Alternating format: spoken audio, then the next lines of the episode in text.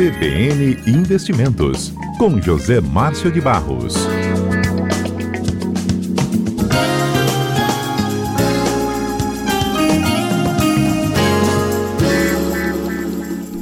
José Márcio, o coronavírus continua complicando a economia, né? Queda nas bolsas, a gente pode dizer assim, quase que generalizada, né? Aqui no Brasil, também em outros países, as bolsas vêm registrando é, quedas significativas e muito influenciadas também pelo vírus, né? Pela atuação aí do coronavírus, né? Exatamente, Lucas. Para quem ouviu o nosso programa na semana passada, a gente praticamente adiantava, né, previa isso uhum. em função do, até do feriado de carnaval nosso, que a gente dizia ao encerrar o programa na semana passada que como a gente tinha feriado na, na B3, na Bolsa Brasileira, os mercados fora funcionavam. Então, principalmente o que houve na quarta e na quinta-feira foi assim praticamente um, um ajuste da, da, da negociação dos papéis brasileiros fora. Mas é, a, crise realmente se instaurou, né? Não, como você falou, não só no mercado brasileiro, como ao redor do mundo, né? Certo. Nós tirarmos o pregão de hoje, que ainda não, não acabou, nos últimos dois dias de mercado, na quarta e quinta, quer dizer, quarta a gente teve um pregão reduzido de 1 a 5, e ontem normal, o dia inteiro, dia inteiro, quer dizer, de, de 10 a 5 da tarde. A bolsa caiu 9% nesses dois pregões.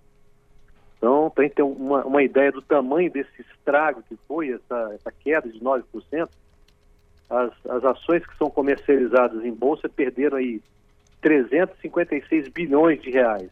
Nós estamos falando aí praticamente do que vale hoje no mercado de ações a Petrobras. Nós pegamos o, a quantidade de ações que a Petrobras tem é, negociadas no, na B3, no pregão, e o valor dela, isso aí equivale a mais ou menos a uns 340 bilhões de reais. Então, o mercado ontem perdeu praticamente um, um valor equivalente a uma Petrobras. Nossa. A, a, o mercado tem negociado assim com muito acima do que é a média do, do mercado em termos de volume. Geralmente agora o volume em 2020 tem sido ao redor de 17, quase 18 bilhões. Só ontem, as ações negociadas no Ibovespa foi quase 30 bilhões. Então, realmente, foi assim, um volume considerável.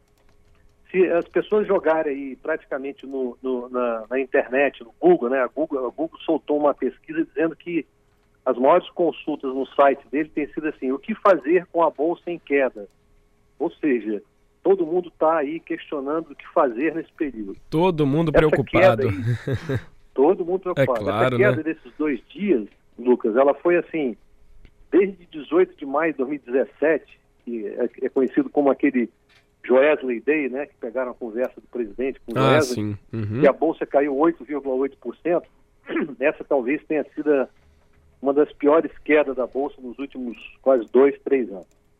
E o que, que levou o mercado, na verdade, a vender esse papel? Foi realmente o coronavírus, a gente está falando dele, mas mais do que isso, é a possibilidade que tem de, de, de prejuízo que as empresas terão com o coronavírus. Isso é que derrubou e continua derrubando o preço das ações no mercado. E aí, a maior parte da gente que trabalha no mercado de ações, as pessoas perguntam, hoje eu cheguei para trabalhar, as pessoas falam, o que fazer nessa hora? Então, a recomendação aí é calma, tem que ter muita calma nessa hora. O investidor que resolver vender suas ações, eles vão estar realizando um prejuízo. Quem, quem vende está realizando uma perda. Ah, então, é? o pânico é o pior conselheiro nessa época, viu, Lucas? Então, É. ninguém deve agir com irracionalidade aí. A racionalidade não é boa na hora de você tomar as decisões financeiras. É, então não, não entra em desespero e não sai vendendo ali o que você tem, né? Exatamente. Segure, Se espere se cair mais. E aí, se cair mais, é que é, é- é uma oportunidade boa, né? Uhum, É, a gente tem aí momentos de turbulência, que são momentos de turbulência que a gente chama de momentânea. certo. A gente sabe que o vírus não veio para ficar, uma hora ele vai passar. Sim, sim. Então, a doença momentânea que a gente está vivendo, tem alguns gestores que consideram que é um bom momento das pessoas de entrarem no mercado. Ah, tem chegado essa certo. hora aí, tem muita gente que acabou não comprando, seja hora de comprar. Para aqueles que compraram, a gente tem um, um conselho. Na verdade, é, é, é, os grandes gestores, os principais gestores de fundos de investimento, por exemplo, em ações, eles costumam, na hora dessa, fazer uma troca. Por quê? Vamos, vamos, vamos ser bem práticos. Né? Quando ocorre um evento como esse do vírus, as pessoas tendem a viajar menos de avião. Por exemplo, a, a, os funcionários da Nestlé nos Estados Unidos são quase 290 mil empregados que a Nestlé tem, estão proibidos de viajar até o dia 15 de março. O que, que acontece com as empresas aéreas? Elas vão faturar menos nesse uhum. período. Então, os grandes gestores, Lucas, eles fazem o seguinte: eles vendem suas ações, suas posições de empresas aéreas e acabam comprando, por exemplo, ações de bancos que estão dando uma, uma rentabilidade melhor. Eles fazem ali o que a gente chama no jargão do mercado de uma garimpagem seletiva. Eles saem de alguns setores e entram em outros. Não queira você, particularmente sozinho, um investidor que é detentor de comprar ações sozinho, não queira você fazer isso, porque os grandes gestores ficam ao redor de uma sala, assim, se, se trancam numa sala, pensando de como agir melhor para o fundo e automaticamente os, os, os, as pessoas que são investidores daqueles fundos são beneficiados nessa hora. Então, nesses momentos, é mais seguro você investir, a recomendação minha é que você aplique na, na, Bolsa através de um fundo de ações, né? Nessa forma você vai estar aí fazendo o que a gente chama de diversificação e entregando o seu portfólio para um gestor que a gente chama de um gestor ativo. O que é um gestor ativo? Ele sai de uma posição que não está bem hoje e passa para uma um, um ramo, um setor, uma atividade que não vai sofrer tanto impacto com o uh, com o coronavírus. Então, é, essa é, é, é a, a, como é se diz, é o conselho mais prático uhum. que a gente uhum. dá para quem opera no mercado. Agora, não adianta também fugir, tá, Lucas? A gente estava falando de Bolsa Brasileira, a Bolsa Americana, os principais, é, é as principais, três principais bolsas lá caíram exatamente 4,60 ontem, uhum. todas as três. Então, quando durante o pregão lá foi divulgado que na Califórnia tinham descoberto 33 novos é, casos de, de, de, de vírus, de, de gripe coronavírus, o mercado lá também derreteu. Então isso acontece e aconteceu ao redor do mundo. Então nós estamos aí, como você falou, né, fechando bolsa com, com o mercado de bolsa fechando e derretendo no mundo inteiro. Então não é só um, uh, como é que eu diria, um, um privilégio aqui. Então vamos narrar aqui para os nossos ouvintes aqui como é que tem sido. Bolsa americana, uhum. fechando o mês com 12%. Uh, ah, quem mais perde a bolsa da Rússia, com 17% nesse mês agora de, de, de fevereiro. Uh, outra bolsa que perde, perde muito também a bolsa da Alemanha, 10,9%. A bolsa japonesa perde 9,57%. Então, não é uh, um privilégio nosso aqui, não é só uma coisa que está ocorrendo no Brasil. Né? Uhum. Isso está ocorrendo ao redor do, do mundo como um todo e os ativos que estão valorizando nesse momento, a gente tem aqui uma planilha de, que a gente acompanha de rentabilidade do mês, de fechamento do mês, enquanto o Ibovespa cai aí no ano 10%, o dólar se valoriza 11% e o ouro se valoriza 18%, né? O ouro subiu 11% agora no mês de fevereiro, já tinha subido 7% em janeiro. Então, o ativo que tem uh, conseguido o melhor desempenho é o ouro. É o mais seguro no momento? É mais seguro. Uhum. As pessoas correm nesse momento de incerteza, de volatilidade, correm e buscam proteção no ouro. Então, o ouro ganhou aí disparado no ano e no mês. Uhum. Uh, depois disso vem o dólar com 11% também de valorização. Bolsa caindo 10% e a taxa Selic, quando você é, anualiza ela, o ganho que ela deu até agora foi menor do que 1%. Para ser mais exato, foi 0,7% quem aplicou em renda fixa nesses, nesses últimos dois meses do ano. Então, uhum. é, nós ainda vamos sofrer é, durante essa semana agora que entra também, nós vamos sofrer ainda muita volatilidade. Os, os governos dos principais países estão é, começando a tomar medidas de ajuda na semana passada a gente tinha falado aqui que o governo chinês tinha disponibilizado 300 bilhões de yuan, que é a moeda dele, para poder ajudar é, as empresas na China e agora já aumentar esse valor para 500 bilhões. Uhum. É, o governo americano, o, o, Fed, que é o, o, Banco Central lá do, dos Estados Unidos, é, tinha uma previsão de que ele tinha assim 33% de chance de, de, de, abaixar a taxa de juros. Esse número aumentou de 65% e hoje já está em 82% de chance que a gente vai ter uma diminuição das taxas de juros nos Estados Unidos.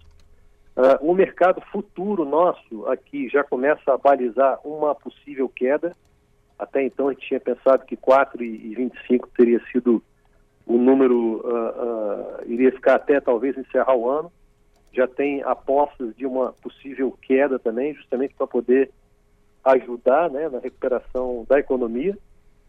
E, o, por último, falando também de um, de um outro um assunto muito importante que ocorreu nessa semana, foi a intervenção do Banco Central no mercado de câmbio. O Banco Central disponibilizou ontem um bilhão de dólares para o mercado, vendendo contratos futuros, ou seja, quem quisesse dólar, o Banco Central entregaria não só à vista, como no prazo que a pessoa quisesse. Uhum. Então, isso aí também ajudou a manter a moeda um pouco mais, menos nervosa, o mercado um pouco mais, mais calmo durante os últimos dois dias. Mas, uhum. de qualquer forma, a situação ainda não é boa. O Irã já tem 26 mortos, a Itália tem 17. Agora. Primeiro caso aqui no Brasil na... também, né? É, no Brasil, é um só caso confirmado. Né? Uhum. Né? Por exemplo, a Coreia, que está tem muita influência, muita ligação com a China, só ontem foram 500 novos casos. Sim, então você sim. tem 1.700 casos lá, então começa a causar uma, uma preocupação. Tem como isso melhorar na, nas bolsas aí ao redor do mundo antes de acabar toda essa situação do coronavírus, antes disso ser controlado, José Márcio, ou teremos que esperar é, de fato aí uma vacina, algo que controle essa epidemia para que os investimentos então voltem a ficar mais seguros?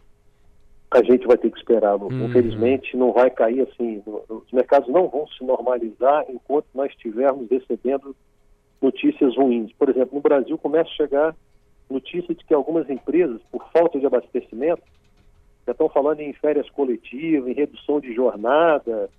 Já tem muitas empresas que estão adiando o lançamento de, de, de modelos de, de, celular. Então, isso tudo não, não existe ainda. Nós estamos muito mais para o lado negativo da balança do que para o lado ainda positivo. Ou seja, ainda enquanto perdurarem essas notícias de, de que não há controle, não há diminuição de casos, que não tem a vacina, a gente vai viver momentos de incerteza e de insegurança ainda. Entendido. O impacto é mundial e aqui no Brasil, é claro que também acaba é, impactando no bolso do cidadão. A Petrobras informou hoje que vai reduzir de novo a gasolina e o diesel. E aí tem impacto com o coronavírus, com a redução do dólar, José Márcio? O, na verdade, tem relação? O, o dólar até o, dólar até vai ser beneficiado, o, o, petróleo, nesse caso, de gasolina, ele vai até ser beneficiado, sabe, O que, que uhum. acontece? A gente fazendo assim, uma explicação macro é, é, rápida.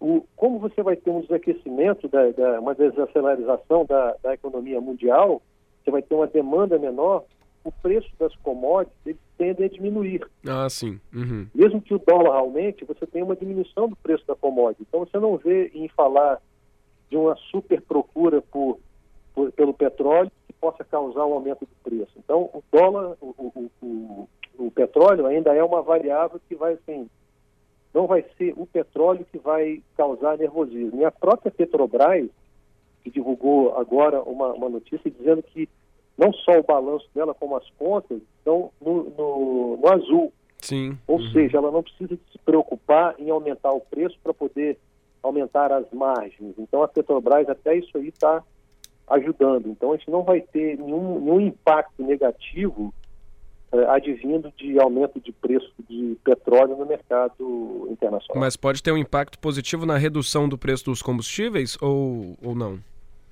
Não por causa do, do dólar. O dólar uhum. acaba Mas com o coronavírus. Não acredito que não. Uhum. Não, não tem repercussão, não vai ter repercussão positiva nesse sentido, não. A relação não é direta, né, do valor ali dos combustíveis com, não é o vírus. Não é direto. Entendido. Não. Tá, jó. Então, José Márcio de Barros volta na sexta-feira que vem e daqui a pouco os ouvintes acompanham aí o quadro completo em cbnvitoria.com.br. José Márcio, muito obrigado, viu? Uma boa tarde e até semana que vem. Boa, boa tarde, até. Para você também, um abraço.